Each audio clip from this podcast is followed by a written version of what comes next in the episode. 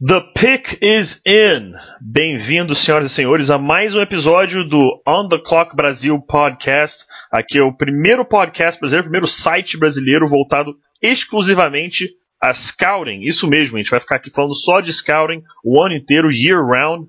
Não tem outro assunto aqui não, a gente só fica falando dos prospectos da NCAA que estão indo para o draft. Não necessariamente o cara vai para o draft, é, agora de 2018, mas em algum momento ele pode ser cotado. Eu sou Pedro Pinto, sou o seu host aqui desse programa, e comigo estão meus queridíssimos amigos. Dois feras do scouting no Brasil. E aí, Felipe Vieira, tudo tranquilo? E aí, Pedrão, e aí, pessoal. É, só queria falar que Bryce Love alcançou a marca de mil jardas na quinta semana do college e o cara vai ser first round, Pedrão. É, rapaz, é. no, meu, no meu post de, da semana aí do, dos traits, eu falei justamente do, do COD, né? Do Change of Direction, do Bryce Love, que é uma coisa diferenciada. E é o que, é o que a gente falou no podcast semana passada. Eu falei: esse cara pode chegar aí ao final da primeira rodada. Acho que ele já cravou, pelo menos, o final da primeira rodada na pior das hipóteses, do jeito que ele tá indo, porque tá uma coisa realmente absurda. É, e você, Dave, o que você achou dele aí? Tudo tranquilo? Tudo certo, tudo sob controle. Bryce Love jogando muito mesmo. Mas eu não canso de, de ver o, o tape do meu menino, o Minka Fitzpatrick. Cada vez que eu vejo o tape desse cara, eu me impressiono mais e fico e eu já estou colocando ele lá no meu top 5, no meu board. Ele e o Saquon Barkley estão ali, estão espreitando cabeça a cabeça e, e quem sabe daqui a pouco os dois estão brigando pela posição número 1. Um. Aliás, como que é? Quantos meninos que a gente pode ter durante o draft? Eu tenho um. Cara, tenho um acho, que, acho, que, acho, que, acho que três pode. Mais que isso já fica exagerado. já fica muito família, É, é acho muito... que três pode. Ah, tem, é. é, é, é. Eu, é. O Quentin Nelson já é um meu. Já, já, já. Esse aí já. Putz, cara, que jogador fantástico. Por enquanto eu tô só, só, só com o meu menino, só o Minka, por enquanto. Depois é, a gente vai ver aí. E pode ser aquele. O, o, nosso menino pode ser aquele cara que a gente talvez até saiba que ele não é talento de primeira rodada, mas a gente tem um carinho especial por ele, ou Exatamente. só a gente gosta, então. É, como no último tem. draft. Como no último draft o meu foi o Zach Cunningham, que hoje é o líder entre os rookies em tackles na NFL. Uhum. Então só, só queria comentar, né? Não é. Ah, jogando na cara de falar, ninguém. Você vai falar mas... de menino? Eu preciso falar do meu menino que meteu. Não, agora fala. Eu, eu, nem, eu, eu, tenho que ficar quieto, eu tenho que calar a boca. É. meu menino Deshaun Watson quebrou o recorde da franquia do Houston Texans em, em pontuação, meteu 57 pontos nos, nos, Titans. Ah, esse daqui, eu acho que eu vou, acho que meu post de, de, de acompanhando o novato vai ser falando do Deshaun Watson. Né? E, e mandando pena... um chupa Pedro, né? Fortemente. e outra pena foi o meu outro menino do draft passado, que era o Dalvin Cook. Que, cara, foi uma Nossa, dúvida, foi uma dúvida cara, cruel coitado. que eu tive no último draft. Era uma dúvida cruel. Cada semana eu pensava, não, o Christian McCaffrey é melhor. Não, o Leonard Fournette é melhor. Aí na última semana eu falei, não, para mim o melhor é o Dalvin Cook. E aí ele saiu só no segundo round e ele tava arrebentando na temporada e agora Pô, cara, deu uma pena isso. do joelho, uma pena. Mas, pois é. Deu uma pena isso aí. Forte. O meu menino segue sendo do draft passado o Christian McCaffrey, hashtag triste, deprimido até hoje que ele não foi parar no Denver Broncos, mas o Garrett Bowles tá bem, cara. Garrett Bowles tá bem, tá pelo menos isso, bem, mas o, o, Christian McCaffrey, que homem, cara. O cara anotando 100 jadas recebidas no jogo. O cara tem que ser muito sinistro para ser running back e fazer isso tipo, como se fosse a coisa mais natural do mundo. É, mas como a gente já tá falando do draft do ano passado, né, da última temporada no caso, ainda foi esse ano do draft, a gente já começa a olhar um pouquinho, não só para os prospectos, já está fazendo isso tem algum tempo, mas já para mas já para a ordem das escolhas na, no draft de 2018. E com isso a gente quer já dar as boas-vindas aos torcedores do New York Giants, Los Angeles Chargers, San Francisco 49ers e Cleveland Browns, que meus amigos, a gente já, já é sabe, vocês estão ligados, já são da casa, vocês estão ligados aqui. A gente, não tá, a gente não tá falando isso aqui querendo zoar o seu time, nem nada, mas a gente já sabe que vocês estão ligados ali no topo do draft e, dependendo do time, quem sabe até os quatro, porque o Philip Rivers, que eu sou super fã, infelizmente está jogando muito mal, muito mal mesmo. Quem sabe os quatro é, podem não estar de olho num quarterback. Acho que o Brown seria um erro fazer isso. Para mim, o Kaiser é o quarterback do futuro deles. E se a gente não contar eles buscando um quarterback, quem sabe esses não serão aí os três times pegando possivelmente um Big Three quarterbacks, que a gente não vai nem entrar nesse debate que todo mundo falava que ia ser o ano dos quarterbacks, não está sendo tanto assim. É. Esse é um debate para outro podcast, a gente já falou isso em um anterior, mais pra frente a gente vai voltar nisso. Porque hoje, meus amigos, falaremos dos alvos dos quarterbacks. E o papo é Top 5 Wide Receivers para o 2018 NFL Draft. Tá cedo no processo ainda, do mesmo jeito que nós falamos dos quarterbacks, é, o nosso ranking não é fixo, é o ranking do momento. E mais para frente ele pode mudar, pode mudar até na semana seguinte. Mas no momento, esse é o ranking de cada um que nós falaremos aqui dos wide receivers para o próximo draft. Então, então sem enrolar muito, já vamos partir direto aqui para o tópico de hoje. Felipe, me diga você, você que adora buscar uma polêmica, falou em off aqui que não teve tanta polêmica essa semana, mas gosta de buscar uma polêmica. Me fale você os seus cinco jogadores do top 5 de wide receivers. É, tentei achar uma polêmica, não consegui. Mas é, vamos lá, vou falar do, do quinto pro primeiro e falo só e depois a gente comenta sobre cada um, né? É, isso aí, isso aí. Quinto, meu quinto wide receiver, James Washington, Oklahoma State. Quarto, Christian Kirk, Texas A&M. Terceiro, Dante Pérez, Washington. Segundo, Curtland Sutton, SMU. Primeiro, Calvin Ridley, Alabama. Beleza, beleza. Vê que não teve muita gente chiando aqui. Tá, Até possível. estranhei o silêncio, ninguém é, vão ter, algum, vão, não, ter, é vão, assim, vão, vão, ter algumas diferenças, mas não é, muitas, né? Mas assim, eu tenho uma diferença, e mas a mesma essa diferença eu acho que é plausível o que o Felipe usou e tal. Uh, o meu quinto é o Dion Kane, de Clemson. Tá? O quarto é o James Washington, de Oklahoma State. O terceiro é o Christian Kirk, de Texas A&M. O segundo é o Dante Pettis, de Washington. E o primeiro é o Kelvin Ridley, de Alabama. Ah, é. Próximo. É, a gente, a gente vê, é, vê, que a grande diferença aí foi o Dion Kane subindo e o Cortland Sutton, caindo completamente né, do, do ranking do Davis. É. Mas e ele o, é o sexto. Ele é o sim, é, sexto. é, ficou, exatamente. Imaginei que tivesse ficado bem aproximado. E o Mas o, o, é o sétimo. Quase lá. É. O meu tá bem próximo de vocês também. Bem próximo também. O meu é o quinto ficou sendo o Dion Kane. O quarto, Christian Kirk terceiro Dante Pérez, segundo Cortland Sutton e primeiro Calvin Ridley. O top 3 eu fiquei igualzinho aí ao, ao Felipe. Você deixou é... de fora quem? Não, eu deixei de fora o James Washington. Washington. James Washington. É... Acho que a primeira coisa que a gente pode dizer é que a gente pode até ter variado a ordem, mas esses primeiros 5, 6 caras aí da lista não vai mudar muito, né? É, eu, eu acho, acho que não.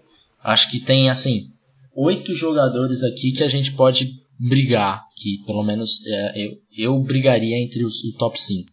Que não entrou aqui no meu top 5, mas que estão é, bem cotados para mim. É o John Kane. Uhum. É, é, o Debo Samuel, acho que é a minha uma surpresa mas aí, não sei se para vocês. O Debo, o Debo Samuel quebrou a perna, uhum. tá fora Exato, da temporada. Exatamente, exatamente. Uhum, uhum. Dizem que o Debo Samuel pode voltar nessa, nessa temporada ainda. É, talvez ele volte no, no começo de novembro, foi o que falaram que primeiro falaram que ele ia perder a temporada, depois falaram que 5 a 6 semanas. E eu tô torcendo muito para que ele volte no começo de novembro, que em novembro eu vou assistir Flórida e South Carolina. Eu queria muito ver o Debo Samuel ao vivo. tipo, muito, muito. E eu então... lembrei, desculpa, agora Felipe que tu falou de Flórida e South Carolina, eu lembrei de um nome é, que tá que tá fora do, desses nomes aqui. É, se estivesse é. jogando, é. provavelmente estaria, pelo menos ali na rabeira, brigando, que é o Antonio Callaway, de Flórida. Isso. Que por problemas extra-campo, problemas disciplinares, coisa que já vem da temporada passada, mas que esse ano parece que se agravou um pouquinho. A gente não sabe exatamente quais, qual é o motivo. Está suspenso desde o início da temporada pelo Gene McAway. Faz uma falta danada no time da Flórida e é um jogador que com certeza estaria brigando aí por esse top 5. É, ele também, no começo ali no, de, de, de pré-temporada, eu acho que ele estava no meu top 5. Antes de. Se eu fosse fazer um top 5, eu acho que ele não entrava. Então, é, realmente, é um jogador que a gente tem que. Provavelmente alguém vai selecionar ele no, no draft e muita gente vai falar que foi uhum. steal. Só que a gente tem que contar também com esse problema off-field dele, né? Que de repente o é. cara não consegue jogar. É, você começa. Pro... É, é meio complicado é. isso você começa a lembrar de, de, de, atletas que tiveram problemas off-field, o primeiro que a gente pode lembrar é o Justin Blackman, né, que nunca é. fez absolutamente nada pelo Jaguars, tinha problemas né, com, com álcool, infelizmente não vingou na NFL. É, mas já que, a gente não, já que a gente. É, o Johnny Manziel, então sempre tem jogador com extra-campo que, que acaba não vingando, né? Mas acho que, vendo aqui o ranking de todo mundo, acho que a pergunta principal que eu vou fazer, que é a primeira, é por que, que o Cortland Sutton ficou de fora do teu, do teu top 5, Davis? Eu acho, eu acho que eu vi pouco dele em jogos competitivos, tá? Em jo uhum. jogos mais competitivos eu vi pouco dele. Por exemplo, nessa temporada eh, ele jogou muito bem contra North Texas, Arkansas State, contra Connecticut. Agora contra TCU ele sumiu, né? Então eu esperava um pouquinho mais dele nesses jogos competitivos, eh, nesses jogos duros. Ele ficou ali no limiar para ser o sexto, tá? É, eu, acho, eu acho que ele também é um pouco prejudicado pela falta de qualidade do coreback dele. Isso pode ter prejudicado ele no meu ranking. Então, mas o principal, o que eu achei foi que em jogos duros ele acabou sumindo um pouco. Não gostei muito da produção dele nesses, nesses jogos mais difíceis. Tá, então essa foi sua visão do, do, do Cortland Sutton. É, eu eu não, não sei o que o, o Felipe achou, mas, cara, eu achei ele um cara, assim, completo, né? Acho que ele corre rotas bem, sabe usar o corpo, não é, não tem aquele breakaway speed, mas tem velocidade para make a play, tem, tem, boas rotas. Eu não vi nada que, que me dissesse assim, é, superstar, mas também nada que eu olhasse e falasse que ele era ruim. Não sei se você pensou isso também, Felipe. É, eu acho que aqui de nós três eu sou o que gosta mais do Sutton. Uhum. É exatamente isso que você falou. Ele ele não tem essa breakaway speed, mas ele ataca a bola no ponto alto, usa bem o corpo dele. É um cara que me lembra é, um pouco, até pela universidade que ele joga ser menor do que, do que os outros, do, do Corey Davis. Eu gostava muito mais do Corey Davis. É, antes era o meu wide 1 no draft passado. Mas é, um pouco do, do jogo dele ah, acaba lembrando, você consegue fazer essa referência rápida porque nós vimos tape do Corey Davis no ano passado. Então, é, eu gosto dele, ele é o meu, meu segundo wide, né? E, mas é isso mesmo uhum. que você falou, ele não, não, tem essa velocidade elite. Eu acho que a maior, a maior qualidade dele é realmente essa essa, esse alvo na red zone, que ele é 6'4 também, é um cara que Sim. sabe usar bem o tamanho dele. Então é, é um cara que, que me agrada bastante também nesse processo. Eu sou um cara que, eu, por yeah. exemplo, eu não, eu não gosto tanto desse wide receiver tão grande e sem tanta velocidade. Eu prezo muito pela velocidade. Não, não adianta ser veloz se não souber correr rota, é óbvio, né? Uhum. Não adianta de nada mas eu prezo muito pela velocidade. Então o Sutton, o Sutton também não, não gostei, achei que realmente faltou um, po, um pouquinho de velocidade para ele, um pouquinho de aceleração. Isso me incomoda um pouco, tá? Eu sou aquele cara que gosta do wide receiver que consegue esticar um pouco mais o campo. É, eu também, uhum. eu também sou desses, até porque eu tenho o Kelvin Benjamin e o Devin Infantes no meu time e isso me incomoda assim profundamente. É, desse, é. Desses wides que não sabem correr rotas, né? Olá, olá, Kelvin Benjamin. É, e o mais importante, né, para quem tem é, esses, esses wide receivers que não tem, não conseguem criar separação, né, digamos assim, é, o pessoal tem que entender em casa que isso requer um entrosamento muito, muito grande com, com o quarterback. Né? Requer um entrosamento absurdo, porque se o cara não consegue separação, o quarterback tem que ter uma confiança ímpar no cara e saber exatamente onde ele vai estar o tempo todo, botar a bola no ponto exato. E você precisa de um quarterback de... muito bom para isso. Um né? acerto de timing, né? Aquele timing tem que estar tá bem ajustado. Exatamente. Né? Exatamente. Então você, se você tiver um quarterback que é, de repente não tem entrosamento com ele, não é o cara com uma mira muito boa para botar a bola no ponto exato, ele é um quarterback que joga melhor bolas para o campo aberto, digamos assim, não é um entrosamento ideal.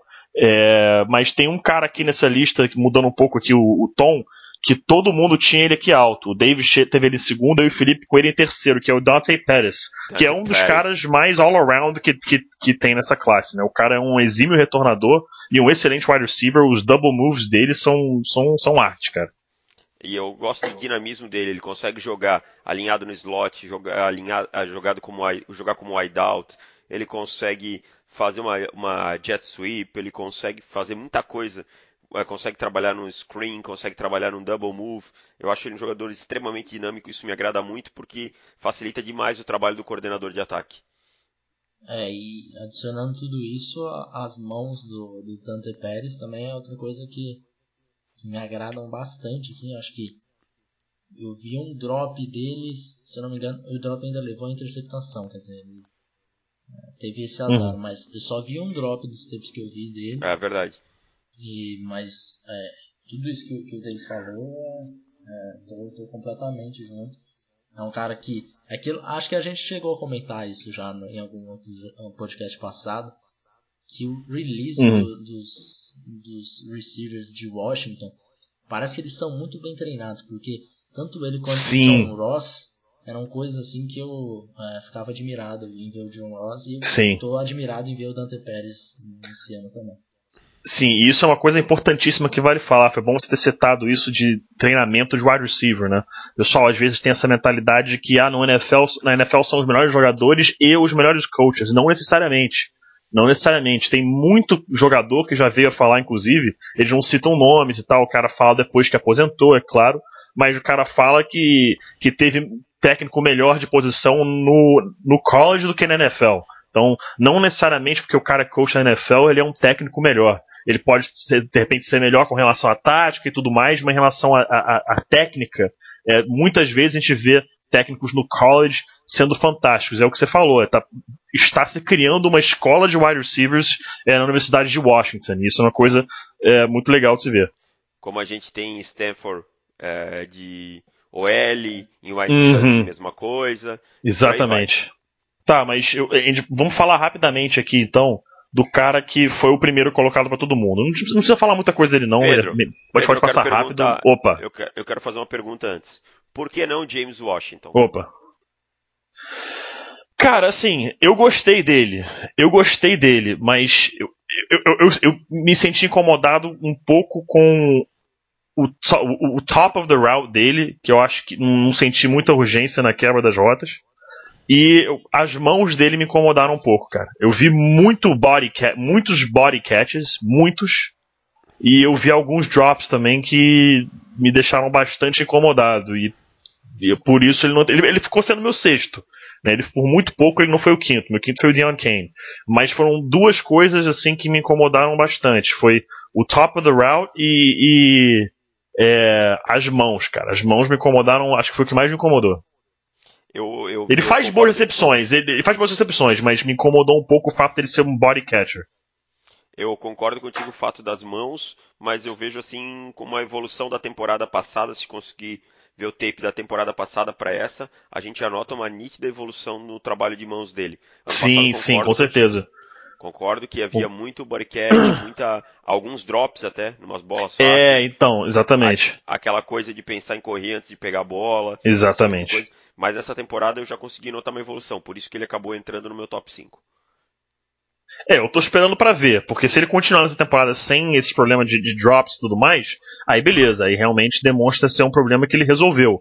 Mas para mim tá, para mim eu ainda acho cedo é, confirmar que ele não tem mais esse problema, até porque eu ainda vi muitos body catches, então é, o pessoal que vai entender o que é body catch é aquele, aquele recebedor que ele não, ele não estica os braços na frente do corpo para recepcionar com as mãos, né, com, a, com, os dedos, né, que a recepção, os wide receivers falam que é para fazer com a ponta dos dedos.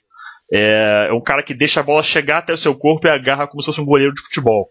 Né? Isso aí o pessoal pode ver todo ano no Combine, no Gauntlet Drill, que é, bem tranquilo. Você, ele corre numa linha, né, atravessando o campo, e tem cinco ou seis quarterbacks que vão soltando a bola rápida para ele. Ele tem que pegar para um lado enquanto ele tá correndo, olhar para o outro, pegar a bola, depois olhar para o outro de novo. E você vê ali, tem muitos scouts que não gostam porque não mostra como o cara segura a bola. Mas eu pessoalmente gosto muito desse Joe porque mostra para mim se o cara é um body catcher ou um hands catcher. E eu. Que puto porque é, os caras fazem a recepção e jogam a bola fora. Tipo, tá causando fumble, saca? É, mas, mas, meu, mas assim, o cara não faz, não vai receber, o cara não vai receber 4, 5 bolas na mesma jogada, Exato, entendeu? Tipo, eu acho uma bobeira isso. Isso é, é, eu acho muita bobeira isso, muito bobeira. Eu acho, eu acho ótimo para identificar se o cara é um hand catcher ou um, ou, ou, ou um body catcher. Eu acho excelente para isso. E, e, vários anos a gente viu alguns caras terem muitos problemas para executar esse jogo. E o que ficou fora do meu, do meu ranking entrou no de vocês? O John Kane de Clemson? Quem quer defender? A... Não, o meu entrou. O meu entrou no. É, cara, então, assim. ah, tá. entrou no meu. Cara, então. É, é, foi meu quinto também, junto com o Davis. Cara, eu achei ele bom, cara. Achei, eu, eu gostei das rotas, eu gostei é, das mãos dele, eu gostei dele indo disputar a bola no corpo. Mas assim, de novo, não achei nada absurdo. Eu só gostei dele. Para mim, o diferencial entre ele e o James Washington foram as mãos. E o James Washington me preocupou com as mãos, e o Deion Kane não. Então por isso ele ficou na frente. Mas assim, em questão de, de velocidade, vocês não acham ele um dos melhores é, speed Ele é uma deep treat. É, exato. Ele é uma deep uhum. treat. Ele é uma Sim. deep treat. Ele estica o campo. Eu gosto disso. É, e aí é que entra aquela coisa de cada scouter ter o seu, suas particularidades. Eu gosto e às vezes nem, nem entra essa questão da particularidade de, do pessoal mesmo. Às vezes entra o próprio o próprio esquema do time, de repente. O fit, é, né? Eu, eu, por exemplo, exatamente. Eu, eu tô aqui com ele na minha. É, ele é o meu set wide, wide receiver. Não sei se é o, é o de você. Mas vamos supor que eu tô em um time que eu já tenho aquela aquele jogador de, de red zone. Entre o, Was tenho... entre o James Washington e ele, por exemplo, eu de repente escolheria o, o, o Ken, mesmo não respeitando a minha board, respeitando a, a o, o, meu, o meu time, a minha fit do time, né, como eu estou precisando de repente de uma. Sim, uma sim. De velocidade. Ô Pedro, sim. quem é que falava Oi. que se o receiver não corresse menos de 4,45 não era o. Não, não é, o, o Bill Polian falava que se ele, ah. se ele corresse mais que 4,53, eu acho, ah, é, assim. ele, não, ele não servia pro, pro Colts, pro porque esquema. o esquema deles precisava de um cara que tinha uma velocidade mínima de X ou Y. Ah. Né? Isso pode acontecer dependendo do time, né? Pode acontecer dependendo do time. Isso aí então... é, vai, já vai que, sendo questão de, de, de, de, estilo de jogo, que é uma coisa, aliás, que a gente sempre tem que falar aqui.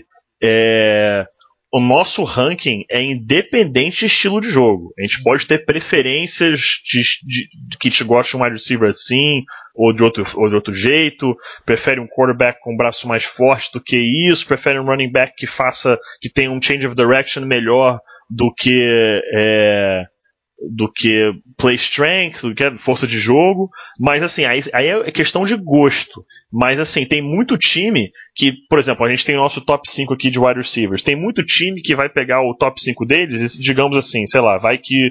É, só falando qualquer nome aqui, digamos que o Cortland Sutton corre um 4-5-5. Digamos, não estou dizendo que ele vai correr isso não, mas digamos que ele faz um 4-5-5. É, se fosse o Bill Poe GM do Colts ainda, ele, ele tá sequer fora. estaria no board. Ele sequer é, estaria no board. É. Em 90% dos times da liga, ele estaria no board ainda. Mas pro Bill Poe era assim, não, esse cara é inviável de jogar no nosso time, não tem como. É então, legal, assim. É ah. legal a gente comentar ainda isso aí de, da, da board de cada time, porque na maioria das vezes os times eles têm no máximo estourando 150 jogadores na board. Ou de isso, repente até isso. 100. E, e daí você fala, pô, mas não tem. Tá... Como que eles são 250 jogadores que são selecionados? Como que isso funciona? Relaxa que vai dar certo, porque sempre tem algum time que está selecionando um jogador que não, esca... não encaixa no seu sistema, você já arrisca ele da borda. Você não gasta tempo fazendo entrevista com esse cara, nada do tipo. Exatamente, exatamente. Então, então pode ser que algum time. Ah, o cara já tem. Por exemplo, o Panthers. O Panthers já tem dois caras, já tem o, o Kelvin Benjamin com 6.5, o Devin Funches com 6.4. Para que, que você vai ter outro cara que não é rápido com 6.4 de red zone? Tipo, não faz mas necessidade. Aí, mas o Dante Pérez com certeza vai estar nesse board. Exatamente, exatamente. Então, ah, por exemplo, imaginando essa board aqui, o Dante Pérez é, estaria na frente, de repente, do, do Sutton, do James Washington, desses caras assim. Então, uhum. é, não são todos os jogadores que entram na board.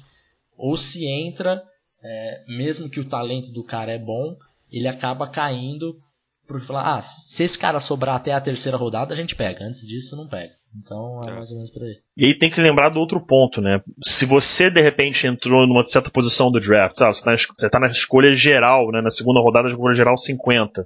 E não tem ninguém que você queira ali.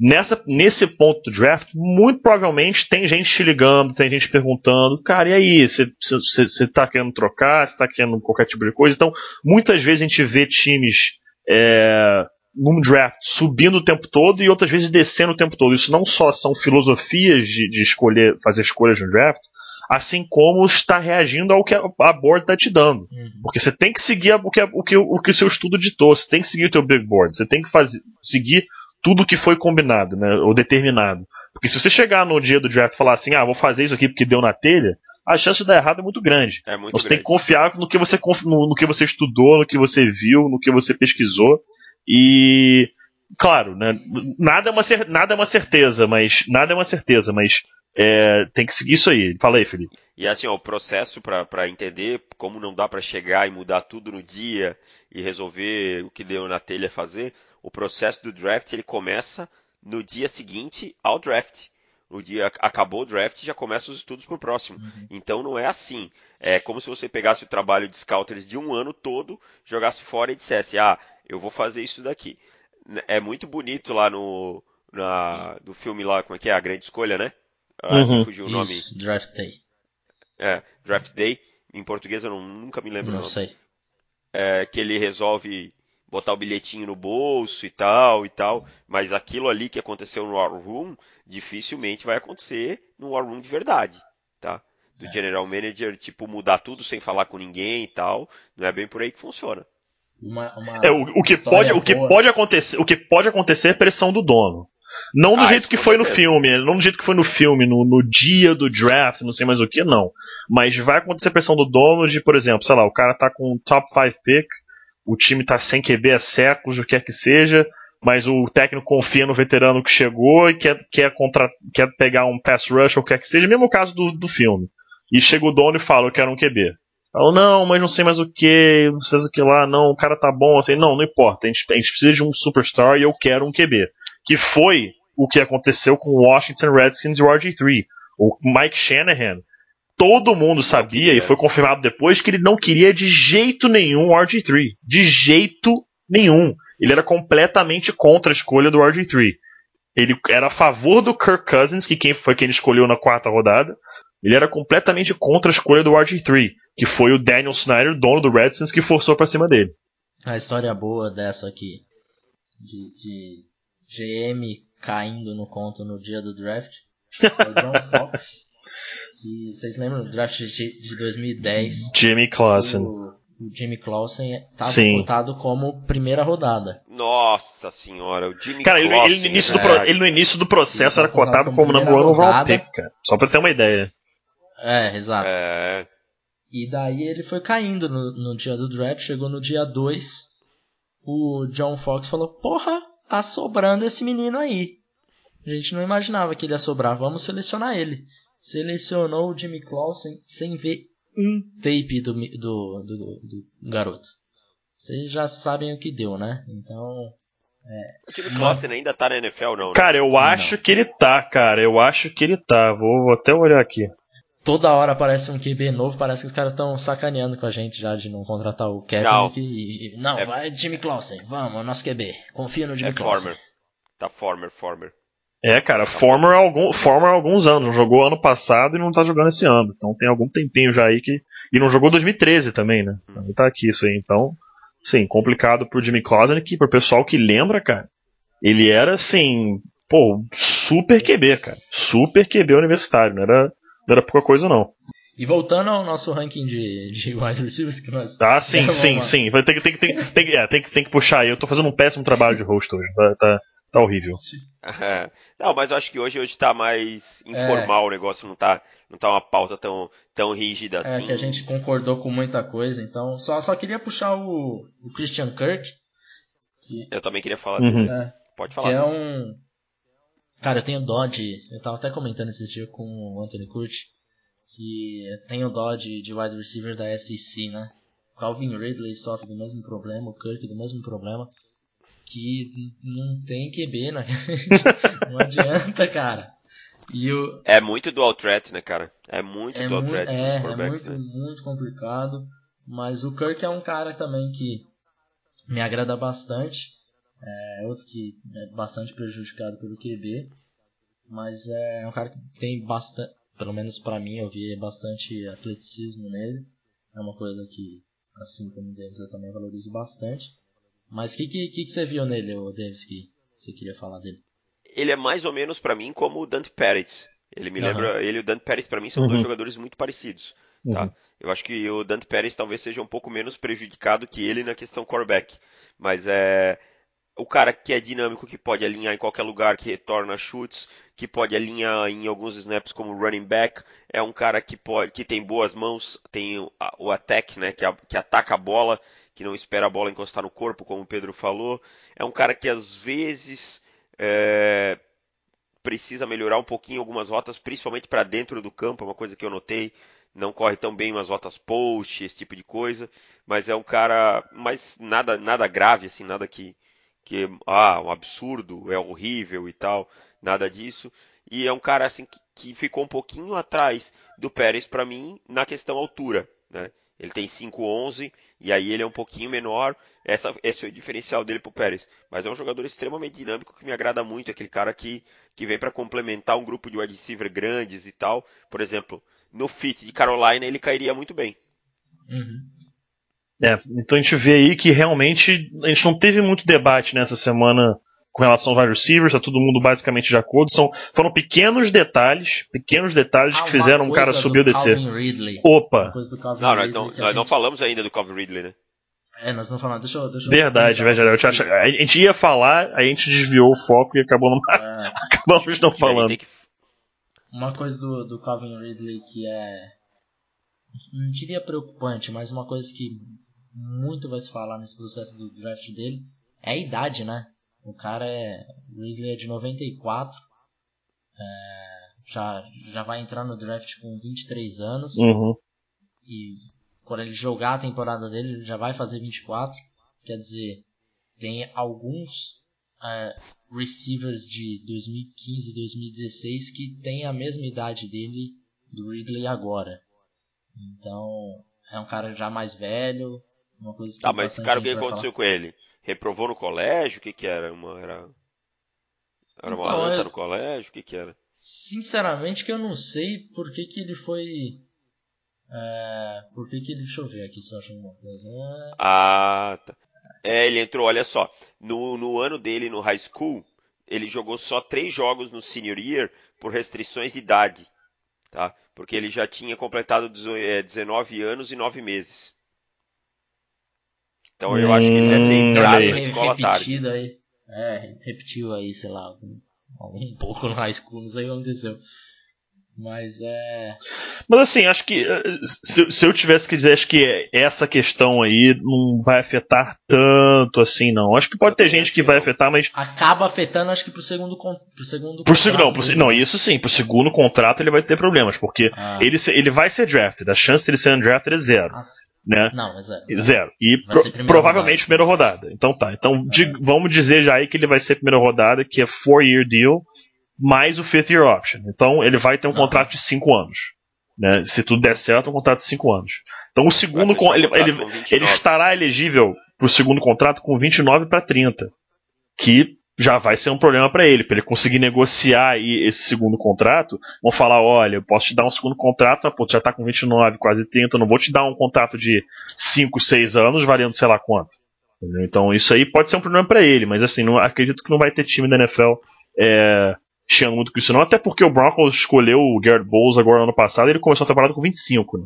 Então, assim, é, especialmente agora com essa onda de alguns jogadores começando a se aposentar mais cedo, não sei mais o que, essa questão de acho que de levar em conta a idade do cara é, não, não, não, vai valer tanto mais, porque os caras estão ficando um certo tempo na liga, não estão esticando o máximo possível é, da idade deles. Então, se você for começar a considerar isso aí, posso estar falando uma besteira absurda, que é bem provável que eu esteja falando mesmo.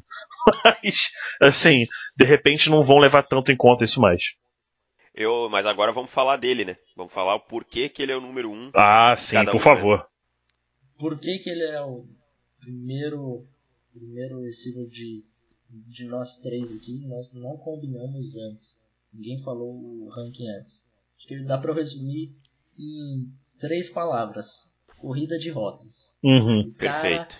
É, de longe o melhor corredor de rotas da, dessa classe, aparentemente. A não ser que surja alguém aí no final dessa temporada, mas é, a, a, a técnica dele correndo rotas assim, é absurda comparado com qualquer outro que nós falamos aqui. Acho que o que chega, pelo menos, chega mais perto para mim dele é o Pérez. É, mas ele, ele correndo rotas é o melhor da, da classe e o, e o atleticismo dele também acaba destacando bastante. É um cara que é inteligente, é, entende cobertura, às vezes você vê ele sentado na zona esperando a bola certinho. É, gosto das mãos dele também, faz a recepção longe do corpo. Ele tem um negócio com as mãos, desculpa Felipe, que parece assim que a mão dele é soft, né? A mão dele parece ser bonito pegando encaixa, a bola. Né? Ela encaixa, encaixa fácil. E, e ele tem, não tem, tem, tem um scout, tem um scout que, que, que comenta que você consegue perceber pela se o cara tem boas mãos só pelo barulho da recepção. Exatamente, aquele, exatamente. Aquele barulho, aquele barulho que faz exatamente. Um você já sabe que é, faz um barulho alto, o cara tá. tá de, ele tá deixando, ele tá deixando bater na, ele tá deixando bater palma, na palma. Né? Isso, isso, tá deixando bater na palma da mão. Não tá, não tá atacando a bola com os dedos, que é a forma correta, né? Exatamente. Agora, se ela faz aquele, aquele barulho suave assim, é que o cara tá, tem, tem, tem boas mãos. Quando, quando você escuta só aquele, pra, aquele, aquele estalo no plástico da luva, só isso. Quando você escuta só isso, é porque foi limpo. Quando não é aquele, aquele estalo alto, não. Mas quando é só aquele que você escuta, só que deu aquela grudada na luva, só. E quem, pessoal uhum. que tiver uma luva de futebol americano em casa, pega e só, e só tenta botar uma luva contra a outra, não como se fosse bater palma, como se fosse deslizar uma mão na outra só.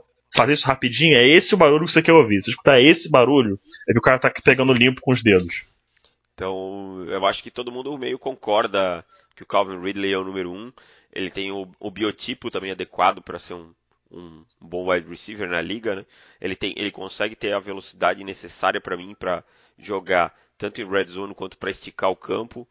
Para mim ele é o mais completo, o que melhor corre rotas, uhum. disparado o meu número um nessa classe aí. Eu acho que os outros ficam ficam abaixo por um, um grande número. Yeah. Tá? Yeah. Para mim, o Calvin Ridley está um passo, pelo menos, acima de todos os outros. É, yeah. eu tô, tô com o Davis nessa. E é interessante, né? Como a gente vê que, se a gente fosse ver a NFL alguns anos atrás, bota mais de 10 anos nisso, é um wide receiver que fosse 6'1 jamais seria visto como um cara com porte ideal para wide receiver. Né? Antigamente você queria um wide receiver um pouco mais alto que isso. É, o Jerry Rice, que era 6'2, era conhecido por ser um wide receiver um pouco menor, de repente, assim, né? Mas é, a gente vê nessa proliferação de, de recebedores mais baixos, mais ágeis, mais velozes, até como, por exemplo, o Odell Beckham é 6'1. É, a gente começa a ver outros nomes aí, Emmanuel Sanders 5'11, Antonio Brown 5'10. 5'10 ou 5'11, não lembro agora. Mas é, você vê que tem 5, uns. 10, 10. Acho que é 5'10, né? Mas tem uns caras que são menores agora e são excelentes. E eu acho que, só para fechar, para mim, o que eu gosto muito do Ridley também é o spatial awareness dele, a noção dele do, de onde ele está no campo, de saber ah. que ele está próximo ao lateral, que ele tem que botar o, ele, o, pé no chão. Ele pode até não conseguir, mas é, por, por estar tá no, no passe ter sido bom e tal, mas ele, ele tem uma noção muito boa disso. E acho que para mim também é o, é o, primeiro colocado nesse ranking com sobras. Bom, esse foi o nosso podcast dessa semana. Falamos aí dos top 5 wide receivers. Está escutando aí mais uma vez é, no dia anterior, são no dia anterior, na manhã, de mais uma rodada de college football, que certamente vai trazer mais alguma coisa muito insana, muito diferente pra gente. Esse ano tem, tem apresentado não só prospectos aí é, que a gente não esperava que fosse subir ou até mesmo descer muito, mas jogos interessantíssimos também. É, a gente convida vocês aí a dar o seu reviewzinho, dar lá suas 5 estrelas, mandar sua receita. O pessoal parou de mandar as receitas aí. Acho que eles estão esperando a gente testar, galera. Acho que eles estão esperando a gente testar para é. ver se, se, se, se, se eles não tá só, só, só de papo aqui. E então a gente vai. Ou eu... os caras não querem me ver de Fábio Braço. Fala, meus queridos. Eu acho, isso, eu, um acho open, isso, eu acho isso um pouquíssimo provável. gratidão. Eu acho isso pouquíssimo provável. Pessoal, eu quero ver. Um Já aviso isso. Um open bar de gratidão, meus queridos. então, é, a gente vai ficando por aqui. Agradeço demais a participação dos meus brothers, meus irmãos. É, muito obrigado, David Chodini, pela participação mais uma vez no nosso podcast. Valeu, galera. Até semana que vem. Acompanhe mais uma rodada aí. Deixe seu review lá que o Fábio Braz vai aparecer. muito obrigado também, Felipe Vieira, que certamente comemorou muito no domingo passado né, os, resu os resultados em geral, digamos assim, da rodada da NFL. Não, não um jogo específico, não. Só, uma, só a, a rodada em geral, né, não, Felipe? Não, é. Nem, não, te, não, te, não teve, vi, não, teve vídeo no Twitter surtando, entendeu? Nenhum, é. Não, não, sem ninguém, ninguém aqui, né? Eu, eu, David, certamente não, mas você eu também acho que é. não gritou com um, um field goal no último segundo para acabar um jogo aí, né? Não, não. Gritou nada, aqui, nada, nada. Não, nada. Certeza. Aqui assistindo vendo se tava todo mundo alinhado ali. Tomando um café, assim. tomando um café, né? Não, tá, não tava filmando, não tava filmando televisão, quase gritando, vamos porra, vamos porra, não tava. não tava, não tava. Não. Da mesma não, não maneira. Tava. Jamais. Da, da mesma maneira que ninguém gritou numa interceptação na linha de 8, nada. ninguém. Ninguém. Ninguém. Ninguém. Ninguém, gritou.